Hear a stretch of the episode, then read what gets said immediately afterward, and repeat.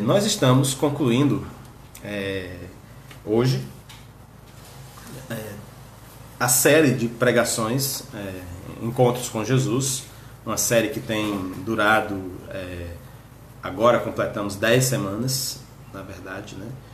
E foram 10 semanas nas quais nós refletimos sobre os encontros que Jesus teve com diversas pessoas e como esses encontros foram transformadores para essas pessoas. É, o último personagem dessa série, que é, se encontrou com Jesus e com, sobre os quais nós estamos conversando, tem sido Saulo de Tarso.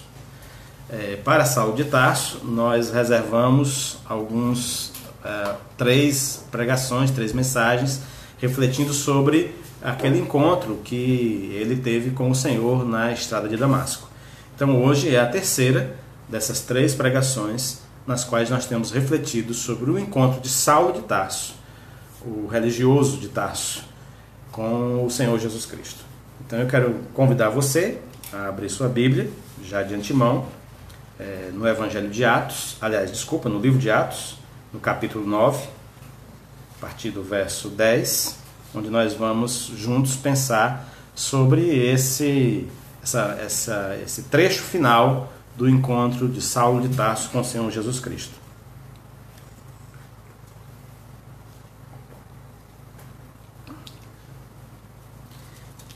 É, Atos capítulo 9, a partir do verso 10. Eu vou já ler o texto, só aqui fazer uma ponte entre tudo que nós já conversamos sobre esse encontro, né? Domingo passado nós deixamos Saulo na estrada ainda, entre Jerusalém e Damasco. Nós o encontramos lá, no começo dessas três pregações, enquanto ele se dirigia para Damasco, com orientações expressas da sinagoga, as sinagogas de lá. E Saulo saiu com autorização ou com autoridade para perseguir e prender os discípulos de Jesus Cristo. E naquela estrada, Jesus foi ao encontro de Saulo e falou com ele falou com aquele homem. Assim como todos que se encontram com Jesus Cristo, Saulo recebeu uma compreensão especial dada pelo Espírito Santo a respeito do poder, da autoridade e do amor de Cristo. Essa compreensão que Saulo recebeu ali, enquanto se encontrava com Jesus na estrada de Damasco, descortinou para Saulo o, o Jesus como o Messias de Deus e ao dar-se conta de que Jesus, Jesus de Nazaré, era aquele, aquele de quem Estevão tinha falado, era na verdade o, o, o Messias é, enviado por Deus, aquele por quem Estevão se deixou apedrejar, era o Messias enviado de Deus, Saulo rendeu-se a Cristo ali, no caminho para Damasco. E a sua vida começou a mudar naquele momento. Primeira lição que ele recebeu naquele encontro marcou para sempre o ministério de Saulo. E essa lição diz respeito ao fato de que Jesus é digno de confiança e de obediência. Como todos os discípulos, antes e depois dele, Saulo foi chamado, naquele momento, a abraçar a dependência da graça de Deus e a experimentar a interdependência com os irmãos de fé. A vida na dependência de Deus nos desafia a aprender a discernir a voz do Espírito de Deus. Discernir de uma forma distinta, compreensível, de maneira que as nossas almas se enchem de confiança em Cristo Jesus. Por outro lado, viver essa interdependência, como Saulo e todos os discípulos de Jesus são chamados a viver, essa interdependência com nossos irmãos, nos desafia a não abraçar o isolamento, mas a abraçar a nossa condição de membros de um mesmo corpo, o corpo de Cristo. É uma rejeição do andar sozinho. A fé particular não é suficiente para seguir Jesus. A fé é pessoal, mas ela é vivida de forma coletiva, na coletividade do povo de Deus, da Igreja de Jesus Cristo. Mas no momento em que nós deixamos Saulo, domingo passado, lá na estrada de Damasco, ele estava cego e atordoado com todas essas revelações e esses entendimentos que o Espírito Santo deu para ele. E Saulo estava sendo levado pela mão para a cidade de Damasco. Nós vamos ler agora o texto dessa etapa final do encontro de Jesus com Saulo. Atos 9, do verso 10 até o verso 19, diz assim a palavra de Deus. Em Damasco havia um discípulo chamado Ananias. O Senhor o chamou numa visão: Ananias, eis-me aqui, Senhor, respondeu ele. O Senhor lhe disse: Vá à casa de Judas, na rua chamada Direita, e pergunte por um homem de Tarso, chamado Saulo. Ele está orando. Numa visão, viu, o homem chamado, viu um homem chamado Ananias chegar e impor-lhe as mãos para que voltasse a vir. Respondeu Ananias: Senhor, tenho ouvido muita coisa a respeito desse homem e de todo o mal que ele tem feito aos teus santos em Jerusalém.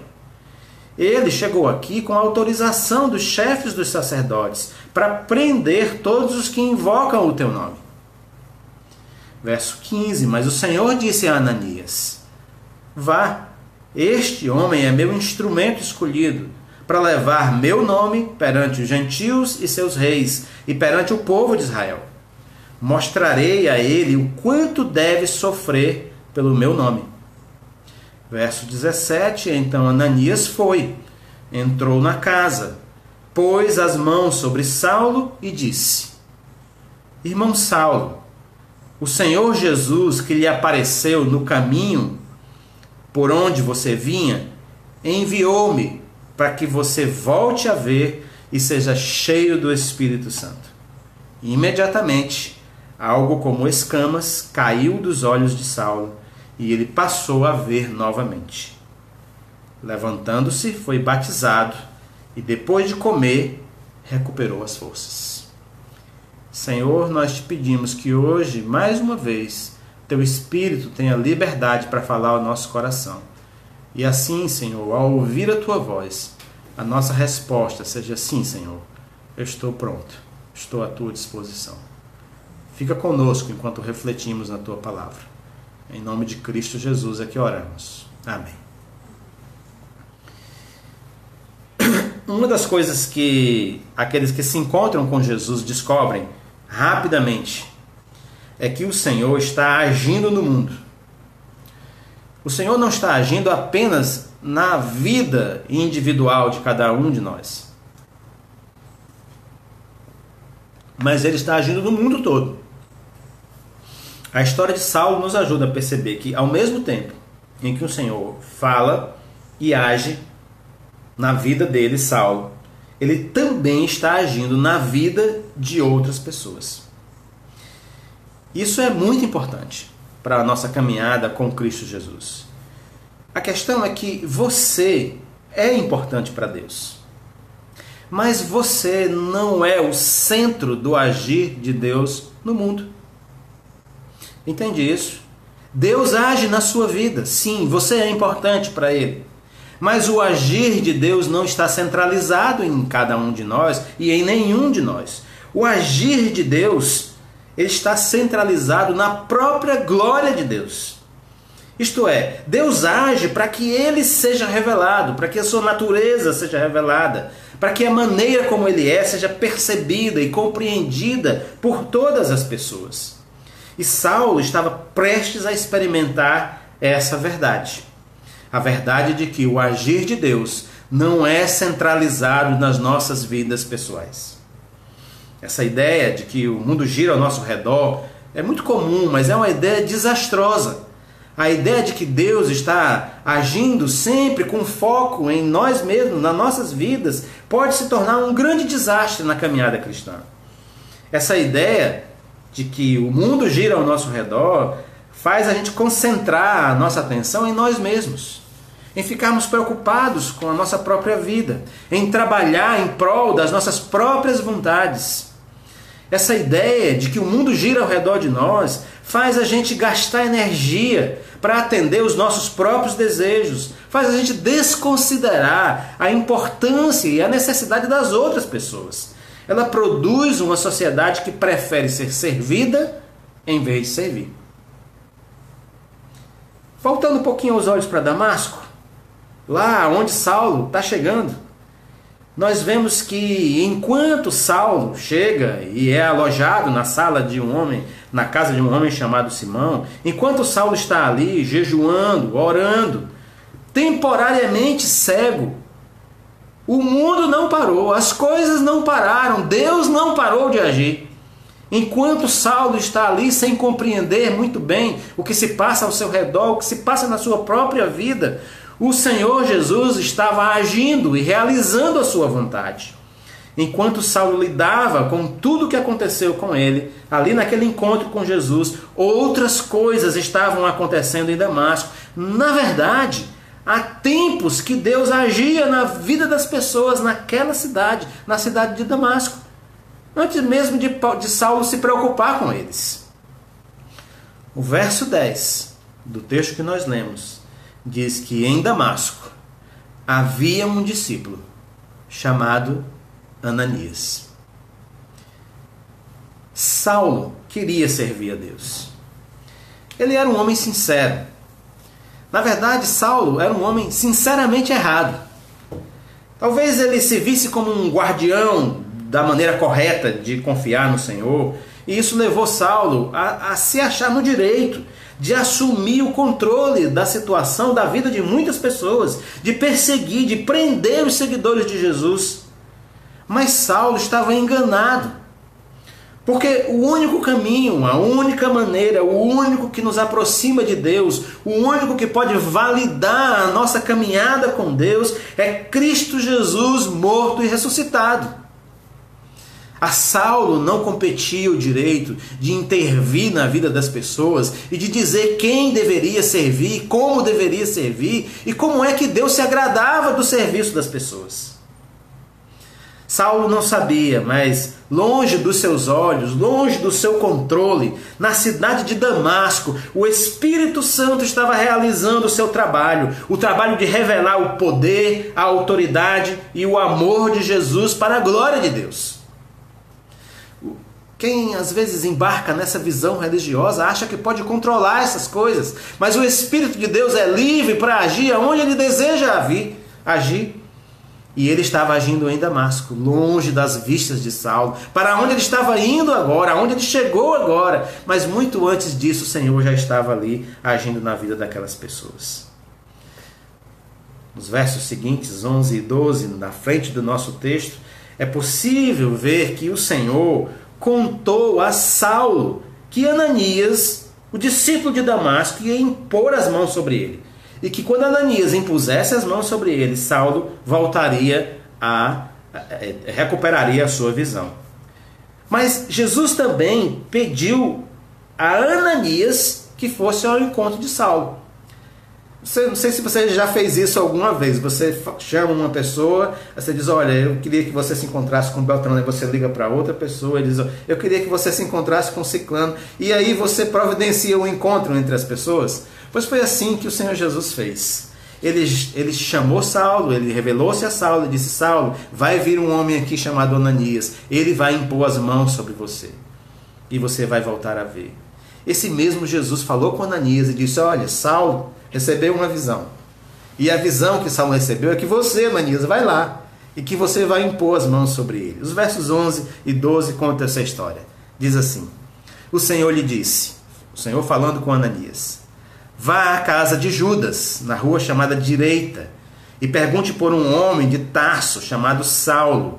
Ele está orando. Numa visão, viu um homem chamado Ananias chegar e impor-lhe as mãos para que voltasse a ver. É interessante que Jesus disse a rua que o sujeito morava, né? Então, atenção aí, o Senhor sabe onde é que a gente mora, tá? ele disse: Olha, ele está lá na casa de Simão, na rua chamada Direita. Vá lá, ele está orando. Ele recebeu uma revelação de que você vai chegar lá e você vai impor as mãos sobre ele e ele vai então voltar a ver. Ao agir dessa maneira, o Senhor Jesus aproximou o discípulo de Damasco e, e o recém-convertido de Tarso. Saulo não estava mais no controle das coisas. Aquele Saulo que vinha na estrada de Damasco, respirando ódio contra os judeus, com as cartas, na, contra os, contra os cristãos com a carta nas mão, na mão para visitar as sinagogas e aí prender e assim atormentar a vida dos seguidores de Jesus, esse Saulo não tinha mais controle sobre as coisas, não era mais ele que estava fazendo, era o Senhor Jesus executando seus próprios planos agora. Quando nós nos encontramos com Jesus, quando nós nos rendemos a Ele, nós descobrimos que nós não somos o centro das coisas. Nós não estamos no centro do agir de Deus. Nós não, a vida não gira ao nosso redor. Esta é uma verdade libertadora que todos aqueles que se encontram com Jesus têm a oportunidade de descobrir. Nós não somos o centro da ação, do mover e da vida de Deus. Existem outros discípulos Existem outros lugares, outras pessoas diferentes de nós. Elas também estão seguindo ao Senhor Jesus. O Senhor também está agindo na vida delas. Quando nós nos encontramos com Jesus, nós descobrimos que era falso aquele monopólio da fé que nós julgávamos ter. Como se a fé fosse uma propriedade nossa, como, confiar, como se confiar em Jesus fosse algo que nós pudéssemos produzir na vida das pessoas, como se confiar em Deus fosse resultado daquilo que nós fazemos, mas não é, é resultado da ação poderosa do Espírito Santo de Deus. Nós, juntamente com todos os outros discípulos de Jesus, fomos chamados para segui-lo, para seguir Jesus, e tantos outros foram chamados para seguir o Senhor em muitos lugares diferentes. Essa é uma verdade libertadora, meus irmãos, porque tira de sobre nós o peso de sermos o centro de todas as coisas e devolve a Cristo Jesus o seu poder, a sua autoridade e o seu agir nas nossas vidas. Talvez eu também devo dizer, para finalizar esse bloco de reflexão, que se você descobrir, preste atenção, se você começar a perceber que o seu esforço, em fazer tudo certo, que a sua, o seu desdobrar-se para viver uma vida perfeita não foi suficiente para você se aproximar de Deus. Da mesma maneira que aconteceu com Saulo. Entenda uma coisa: isso não é o fim. Não é o fim, isso é o começo. E pode ser o começo de uma vida, uma nova vida vivida ao lado de Cristo Jesus, na dependência da sua graça amorosa.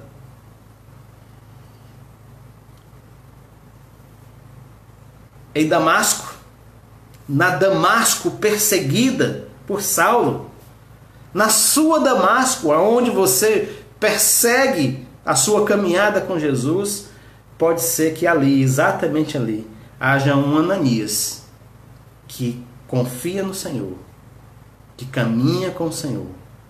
Um Ananias que conhece a voz do Senhor, a voz que você ainda não consegue discernir.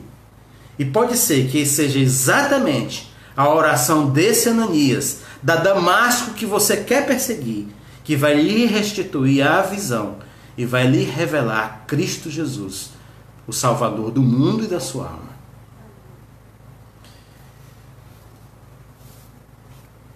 Bastou Ananias ouvir o Senhor chamando o seu nome. E ele reconheceu que era Jesus que falava com ele. Prestou atenção nisso? Verso 10.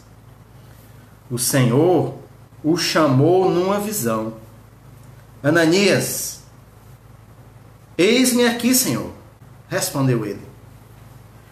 O Senhor falou e Ananias entendeu, percebeu que era o Senhor falando com ele.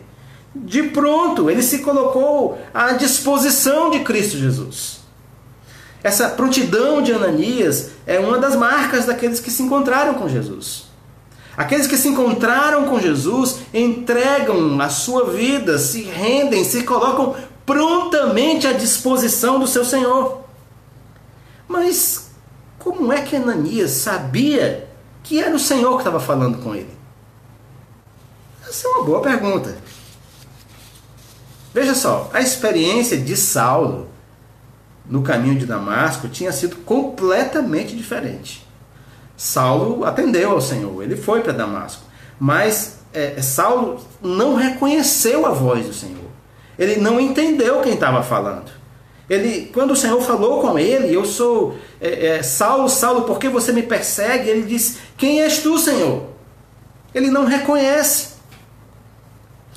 A experiência de Estevão, um pouquinho antes, foi parecida com a de Ananias, porque Estevão reconheceu Jesus na visão que teve antes de morrer. Então, veja só, três homens com experiências distintas nos seus encontros com Jesus. Saulo, o religioso de Tarso, ouve a voz de Jesus, mas não reconhece que é ele. É, antes disso, Estevão viu a Jesus e disse: Eu vejo o Filho de Deus à direita do Pai.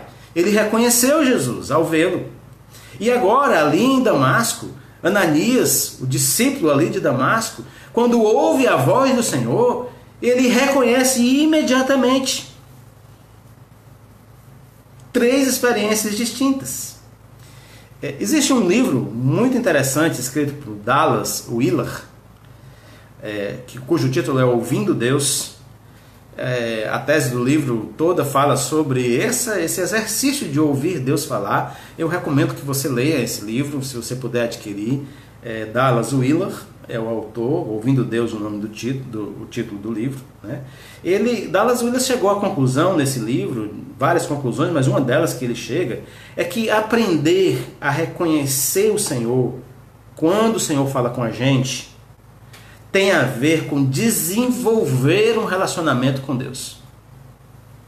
Entende isso? Ouvir Deus não é apenas executar a função auditiva, mas é manter um estreito diálogo com o Senhor. Tem a ver com relacionamento com Deus. E isso faz sentido se nós observarmos a conversa entre Jesus e Ananias. Do verso 11 ao 16 do capítulo 9, a gente vê que o que aconteceu ali na conversa entre Jesus e Ananias não foi a mera transmissão de uma mensagem. Ananias não era um gravador ouvindo, para aí, Senhor, fala aí para eu gravar aqui o que o Senhor vai dizer, para eu dizer para Saulo lá. Não era um gravador ouvindo uma mensagem, eram duas pessoas conversando, dialogando. Definitivamente eles conversavam como amigos próximos, amigos que se falam com frequência. Então, ouvir e identificar a voz de Deus tem a ver com o seu relacionamento com Ele. Olha só como fala o texto. Vamos ler do verso 11 até o verso 16 para a gente perceber esse, esse diálogo entre Ananias e, e o Senhor Jesus. O Senhor disse: é, Vá à casa de Judas, da rua chamada direita, e pergunte por um homem chamado Tasso. É a conversa de um amigo. Ele está orando. Numa visão, ele viu um homem chamado Ananias chegar e impor-lhe as mãos para que voltasse a ver. Ora, se fosse um gravador, Ananias teria gravado aquilo ali. Se fosse só ouvir, entendi, eu vou lá e vou dizer isso para ele. Não! Ananias conversa com o Senhor Jesus, porque foi essa, essa proximidade com Jesus, esse diálogo com Jesus, que fez com que Ananias reconhecesse a sua voz na hora que ele falou. Verso 13, Ananias começa a conversar: Senhor, eu tenho ouvido muita coisa a respeito desse homem e de todo o mal que ele tem feito aos teus santos em Jerusalém. E Senhor, ele chegou aqui com autorização dos chefes dos sacerdotes, ele vai prender todo mundo que chamar o teu nome, Senhor. Eu sou um deles. É para eu ir lá mesmo. Ananias começa a conversar com o Senhor e ponderar aquilo que o Senhor falou com ele. E o Senhor volta a falar e responde às inquietações de Ananias. Há um diálogo entre eles. Meus amados irmãos, a conclusão que eu posso chegar não é outra, a não ser que é, a, a, a, nossa história, quanto à nossa história, aquilo que nós estamos vendo em relação ao, ao, ao encontro de, de Saulo com o Senhor, e a Estevão e Ananias e todos esses personagens, a questão é que Estevão e Ananias conheciam o Senhor de uma forma que Saulo não conhecia. Saulo, o religioso de Tarso, naquele momento não tinha intimidade com Jesus, ele não sabia quem era o Senhor e ele não era capaz de reconhecer a voz do Senhor. Eles podiam, Estevão reconheceu, Ananias reconheceu, mas Saulo de Tasso não, não era capaz de reconhecer, porque ele não tinha uma caminhada de amizade com o Senhor. A pergunta que eu me faço sempre que lido com essa questão do relacionamento com o Senhor é que será que há esperança para nós nisso? É possível que haja nas nossas vidas, naqueles que se entregaram a Jesus, essa mesma prontidão de Ananias, a mesma clareza com que Ananias e Estevão perceberam a voz do Senhor. É possível que essa clareza também se faça nas nossas vidas? Meus amados irmãos, meus amigos, eu acredito com convicção que sim, sim, é possível. Se você continuar a ler o livro de Atos, você vai ver que Saulo de Tarso, esse que nesse momento não reconhecia a voz do Senhor, também se tornou próximo do Senhor. Ele aprendeu a discernir as orientações de Cristo. Saulo deixou de ser apenas um religioso e se tornou um discípulo do Senhor Jesus Cristo. Alguém que ao ouvir a voz do Senhor podia dizer: Sim, Senhor, fala, eu estou pronto aqui. Eu reconheço que é o Senhor falando comigo. Minha esperança é firme de que sim, há, há sim a possibilidade para nós, porque a história do Evangelho está repleta de pessoas comuns, como eu e você, que cresceram em confiança no Senhor. E eles cresceram através de uma convivência diária com Cristo. E foi através dessa convivência que eles aprenderam a distinguir a voz do Senhor e a seguir as orientações dele.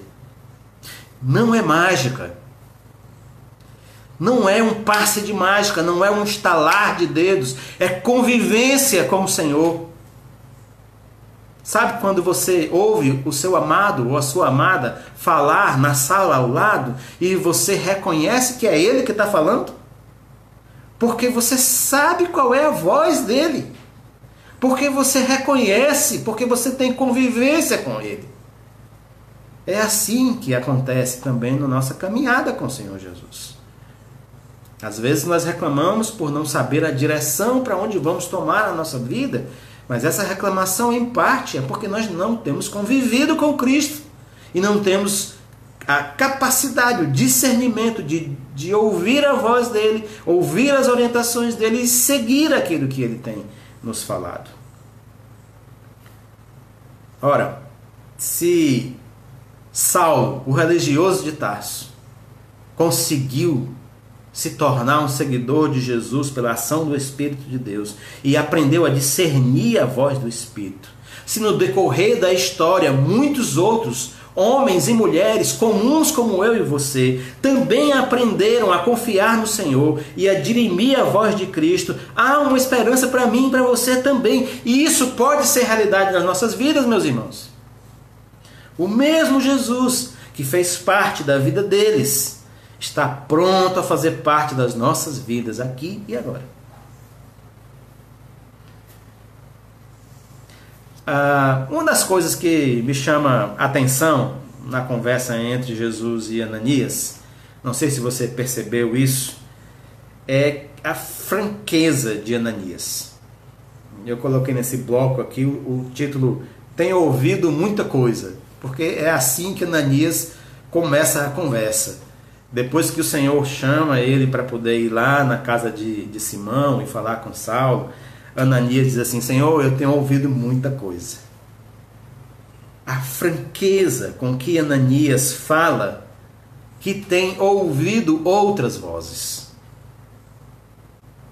Ananias reconhece a voz do Senhor, mas diante do Senhor na presença do Senhor, diz: Senhor, eu estou ouvindo a tua voz mas eu tenho ouvido outras vozes que dizem coisas diferentes dessa. Ele não teve problema em dificuldade, nenhuma dificuldade, em na presença do Senhor Jesus dizer isso. Quando o Senhor lhe pede que vá até onde Saulo está hospedado, Ananias apresenta ao Senhor o que essas outras vozes estavam falando. A voz do Senhor era: Ananias, Vá até lá, à rua direita, na casa de Simão. Coloque as mãos sobre Saulo, para que ele volte a ver.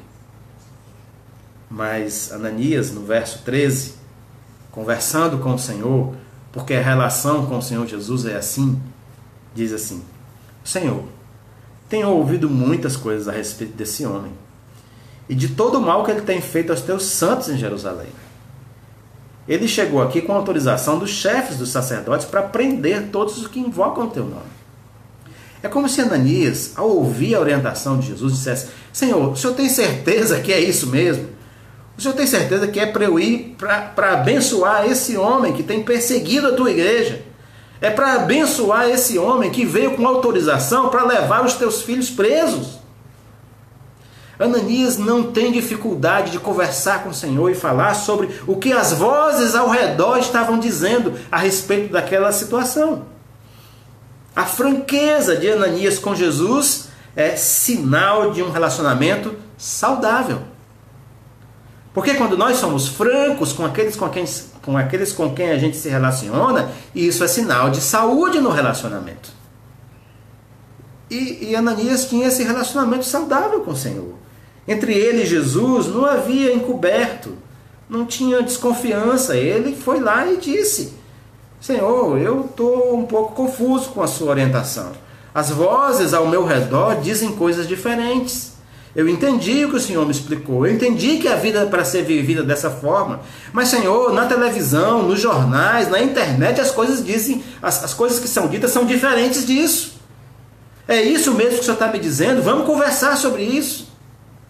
Esse é um chamado ao diálogo. Com liberdade, com tranquilidade no coração, é isso que Ananias faz.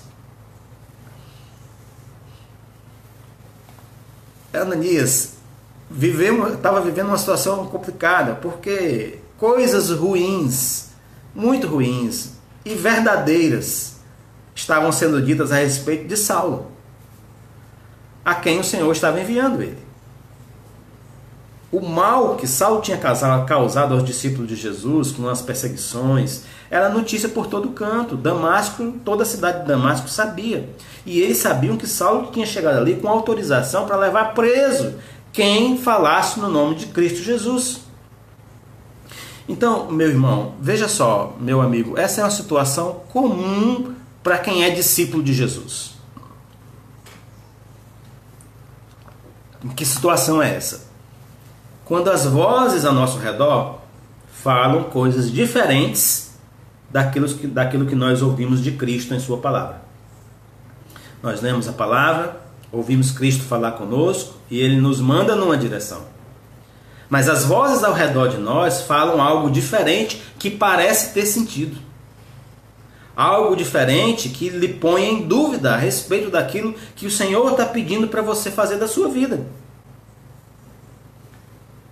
O que tem se tornado muito raro nos nossos dias é o passo dado por Ananias por quê? Porque Ananias não fica constrangido de ir à presença de Cristo e dizer: Senhor, eu preciso de ajuda agora, de orientação. Eu confio em Ti. A minha vida está rendida aos Teus pés. Eu entendi a Tua orientação para a minha vida. Mas, Senhor, as vozes ao meu redor falam outras coisas. Me ajuda a entender. Me ajuda a compreender. Melhor ainda, aquilo que o Senhor tem falado comigo essa busca de um relacionamento com o Senhor. E não apenas uma espécie de soldado cumprindo ordens sem perguntar a razão por quê. Não é essa a relação que nós temos com Cristo Jesus. A relação que ele propõe a nós, que ele propôs aos seus discípulos, é uma relação de diálogo, de amizade, de caminhada. Ele quer nos orientar, ele deseja respostas de amor pela nossa compreensão a respeito daquilo que ele está propondo para nós. O que você faz quando as vozes ao seu redor parecem não combinar com o que Cristo diz nas Escrituras? Essa é uma pergunta importante que precisa ser respondida. Você precisa pensar sobre isso. O que você faz quando as vozes ao seu redor falam algo diferente do que você sabe que o Senhor está lhe dizendo nas Escrituras. Agora preste atenção numa coisa. Ser discípulo de Jesus não é jogar fora o raciocínio e abraçar uma fé cega. Não é isso. A fé não é cega. A fé em Cristo Jesus é completamente racional, é uma fé compreensível, é uma fé que tem razão, que tem motivo, que tem propósito, que tem direção. O Evangelho de Jesus não é um convite à irracionalidade, muito ao contrário disso. Portanto, quando nós somos desafiados por palavras, por circunstâncias que parecem não combinar com aquilo que Jesus está pedindo de nós, parece não combinar com o que está registrado nas Escrituras, nós precisamos ser íntegros intelectualmente e avançarmos para um diálogo com Cristo Jesus, dizer: Senhor, me ajuda nisso.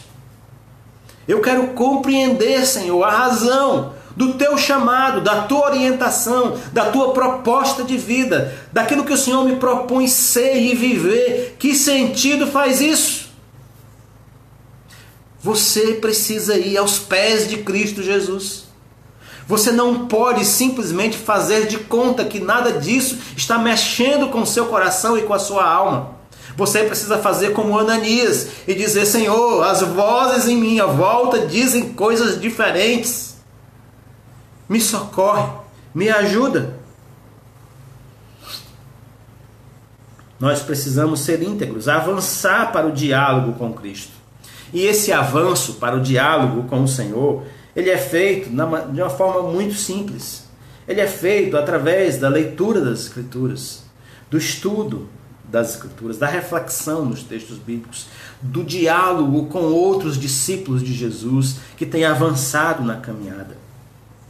Mas além de partir para esse diálogo com Cristo a respeito dessas questões que às vezes nos incomodam, nós também devemos manter esses assuntos, quaisquer outras dúvidas, em oração diante do Senhor. Porque essas questões não se resolvem apenas pelo intelecto.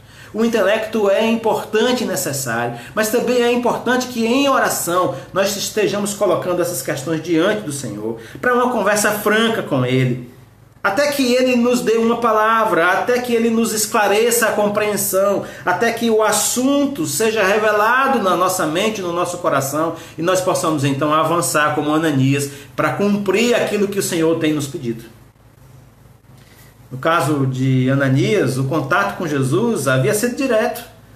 Então, não foi um contato mediado pelas Escrituras, porque nem havia Novo Testamento naquela época por isso, Ananias leva a questão em diálogo franco com o Senhor, em meio à visão que ele estava tendo. E nós podemos fazer isso no momento em que nos deparamos com as Escrituras, com as orientações que recebemos e as vozes ao nosso redor começam a falar coisas diferentes. Nós podemos ir para a presença do Senhor. Meu irmão, você pode ir para a presença do Senhor e pedir orientação e discernimento da parte dele. Ele está disponível.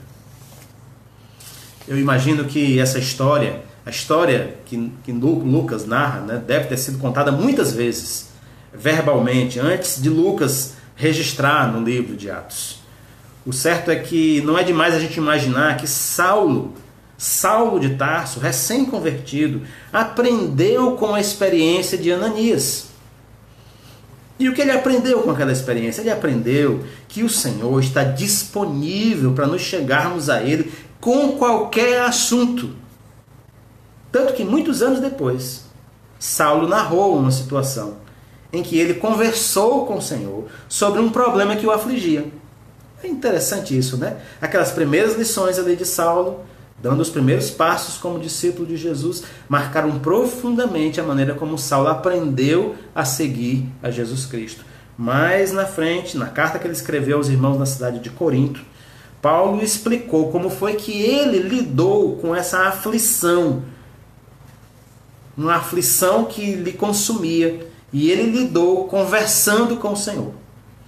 É, segundo os Coríntios, capítulo 12, verso de 7 a 10, você tem o apóstolo, apóstolo Paulo né, narrando esse, esse, esse modo que ele aprendeu de resolver as coisas com o Senhor, de ir lá e colocar, Senhor, essa é a situação, me ajuda, me socorre, me orienta. O texto diz assim: é, por causa da grandiosidade daquelas revelações, Paulo falando a respeito de uma experiência que ele tinha tido é, com o Senhor, para que eu não ficasse orgulhoso, recebi o dom de um obstáculo que me mantém em contato permanente com as minhas limitações. Saulo está dizendo. O anjo de Satanás que fez o melhor que pôde para me derrubar, mas o que conseguiu foi me pôr de joelhos. Saulo diz assim: sem chance de eu andar de nariz empinado e orgulhoso. No princípio, eu não pensava nele como um dom, naquela dificuldade que ele vivia, e pedi a Deus que o removesse. Repeti o pedido três vezes. Entende isso? Saulo indo ao Senhor e dizendo: Senhor, eu desejo isso, isso daqui não está certo, não está coerente comigo. Olha, eu estou vivendo essa situação, esse sofrimento é muito grande para mim.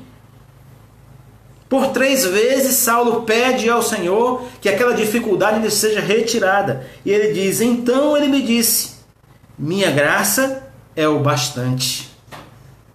É tudo o que você precisa. A minha força brota da sua fraqueza. Saulo continua dizendo, Paulo continua dizendo, assim que ouvi isso, achei melhor me resignar. Desisti de ficar pensando na limitação e comecei a apreciar o dom. Foi uma oportunidade para que a força de Cristo trabalhasse na minha fraqueza. Agora, enfrento com alegria essas limitações, com tudo que me torna pequeno: abusos, acidentes, oposição, problemas Simplesmente permito que Cristo assuma o controle.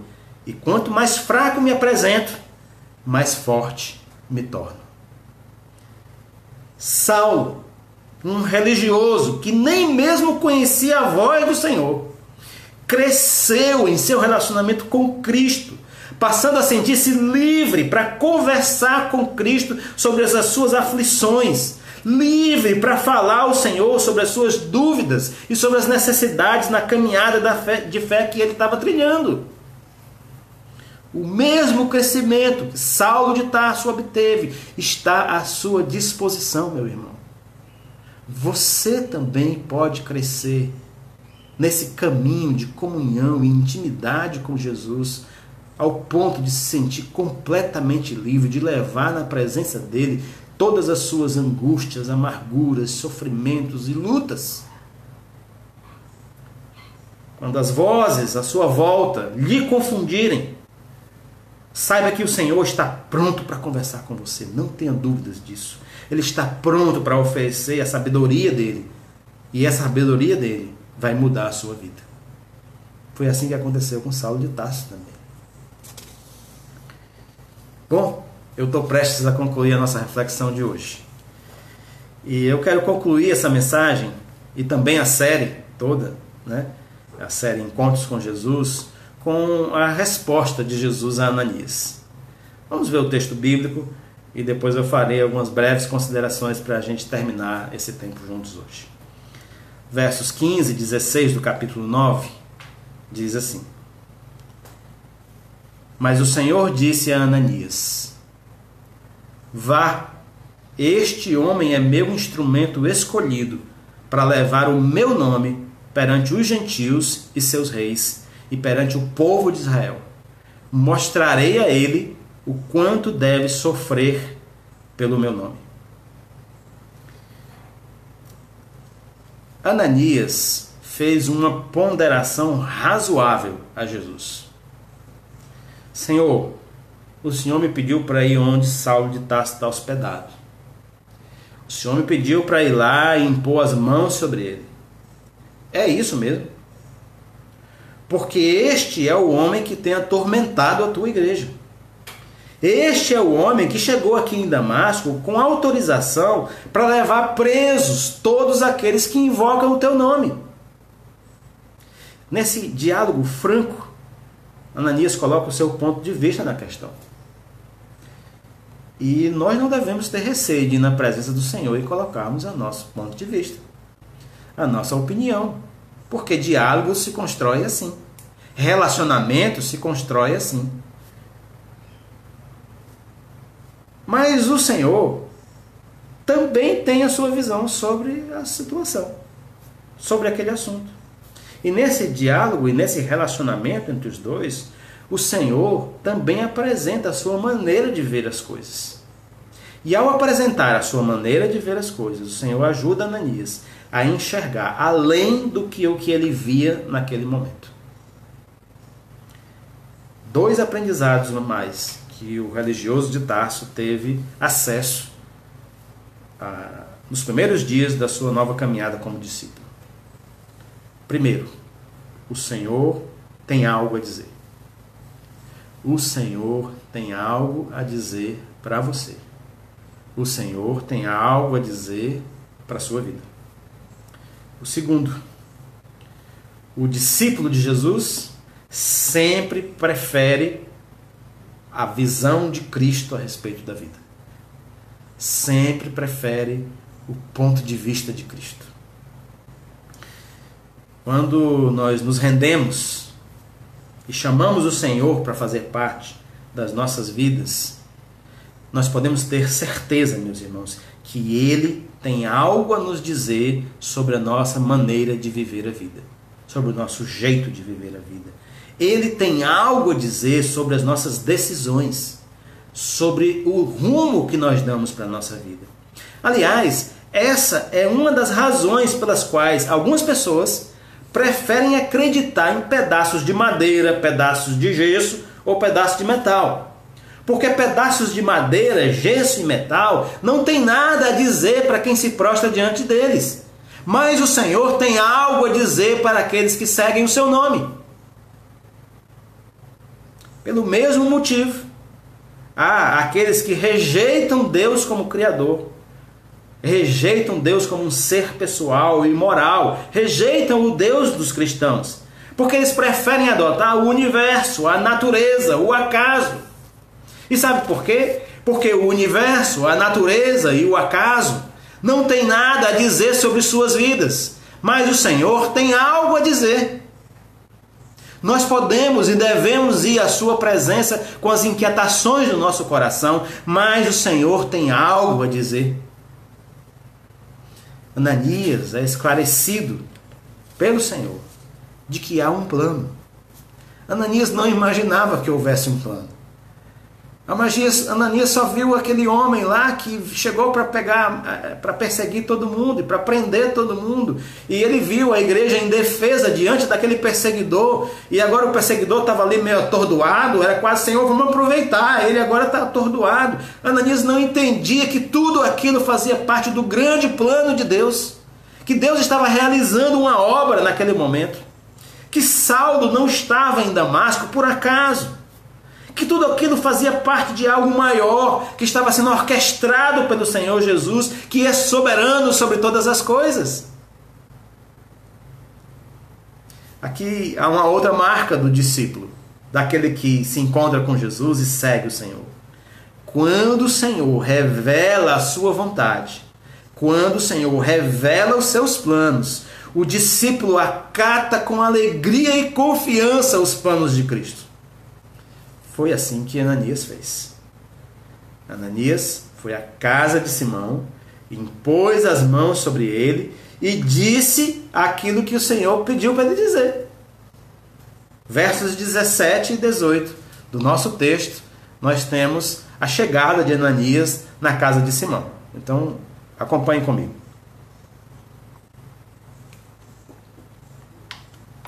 Então Ananias foi, entrou, a, entrou na casa pôs as mãos sobre Saulo e disse: Irmão Saulo, o Senhor Jesus que lhe apareceu no caminho por onde você vinha enviou-me para que você volte a ver e seja cheio do Espírito Santo. Imediatamente algo como escamas caiu dos olhos de Saulo. Ele passou a ver novamente.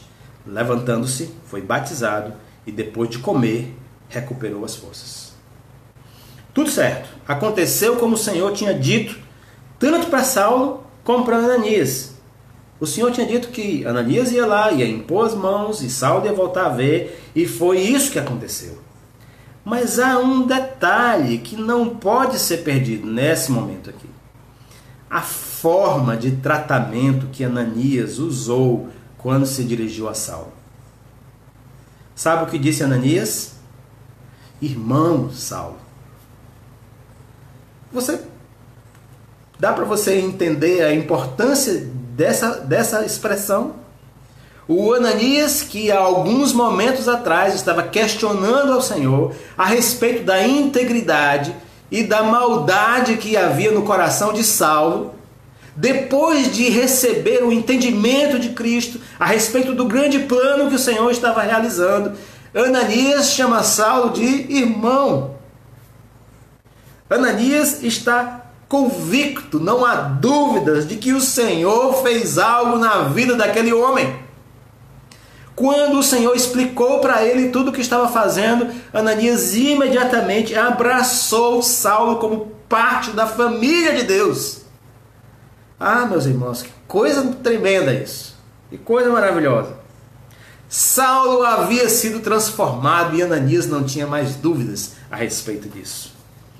A razão da sua ida a Damasco não existia mais. Saulo não queria mais massacrar a igreja. Ele havia se encontrado com o próprio Jesus que ele perseguia. E Ananias tinha certeza disso porque o Senhor explicou para ele. Porque ele foi lá e perguntou e disse que não estava entendendo e disse que as vozes ao seu redor diziam coisas diferentes e o Senhor o esclareceu a respeito do que estava acontecendo. E agora Ananias, de coração aberto, franco e amoroso, recebe o irmão Saulo. Que coisa tremenda. Prefira sempre o que o Senhor tem a dizer sobre o mundo. Aquilo que ele tem a dizer é, para você, aquilo que ele tem a dizer a respeito das coisas que estão ao seu redor. Abrace com confiança o entendimento da mente de Cristo a respeito das coisas. Não tenha dúvida, não tenha receio. O Senhor é soberano, sábio e poderoso, e ele quer orientar a sua vida para aquilo que é o melhor. Não é necessário ter medo. Não é necessário. O Senhor já provou o seu amor. Deus já provou o seu amor. Cristo provou o seu amor na cruz. Ele entregou a própria vida. Aquele que entregou a própria vida por nós vai nos dar algo menos do que isso? Não! Ele quer orientar a sua vida para o bem, para o melhor, para aquilo que é a vontade de Deus. Quando você entender e discernir a voz do Senhor, abrace e confie aquilo que o Senhor está falando com você. Foi isso que Ananias fez. Ele não esperou, ele voltou, foi para a casa de Saulo e ao chegar lá, chamou, olhou para Saulo e disse: Irmão Saulo, Eu achava que você era um perseguidor da igreja. Aliás, você era, né? Mas não é mais, porque o Senhor transformou a sua vida. Ananias foi esclarecido pelo Senhor. Você pode confiar no amor daquele que entregou a sua vida, a vida dele, no seu lugar. Não tenha dúvidas disso. Depois de encontrar-se com Jesus de Nazaré no caminho de Damasco, Saulo de Tarso ficou temporariamente cego. Quando Ananias impôs as mãos sobre ele, Saulo voltou a ver. Mas o Saulo que voltou a ver não era mais o mesmo que havia percorrido aquela longa viagem entre Jerusalém e, e Damasco. O Saulo que voltou a ver não era mais o mesmo que respirava ameaças contra a igreja de Jesus. O Saulo que comia ali na casa de Simão, não era o mesmo, não era mais a mesma pessoa. Saulo foi acolhido e curado por aqueles a quem ele ameaçava e perseguia. Ele não era mais a mesma pessoa. Ele foi amado e cuidado por aqueles a quem odiava. O Saulo ali em Damasco não era a mesma pessoa que em Jerusalém tinha assistido de braços cruzados o apedrejamento de Estevão, não era a mesma pessoa. Agora ele conhecia o Senhor Jesus. Saulo voltou a ver, mas ele estava mudado. Ele havia se encontrado com Jesus, o Messias de Deus. Eu oro para que você tenha a chance de viver esse encontro com Jesus. Eu oro para que o Espírito de Deus lhe revele o poder, a autoridade e o amor de Jesus. E junto com Paulo, eu termino dizendo o seguinte: Efésios capítulo 3, versos de 14 a 19. Minha resposta é ajoelhar-me na presença do Pai, o magnífico Pai dos céus e da terra. Não me canso de pedir que Ele os fortaleça pelo seu Espírito, não com força humana, mas com o seu glorioso poder interior, para que Cristo viva em vocês, que o convidam a entrar no coração. Peço que a Ele que, cheios de amor, vocês sejam capazes de participar com os demais seguidores de Cristo da dimensão insondável do amor de Cristo. Experimentem a largura, testem seu cumprimento, subam às alturas e vivam uma, uma vida cheia da plenitude de Deus. Que Ele nos abençoe, meus irmãos. Que Ele nos ajude a viver uma vida de permanentes encontros com Cristo, para que a nossa vida seja permanentemente transformada pela ação e o poder do Espírito Santo de Deus em nós.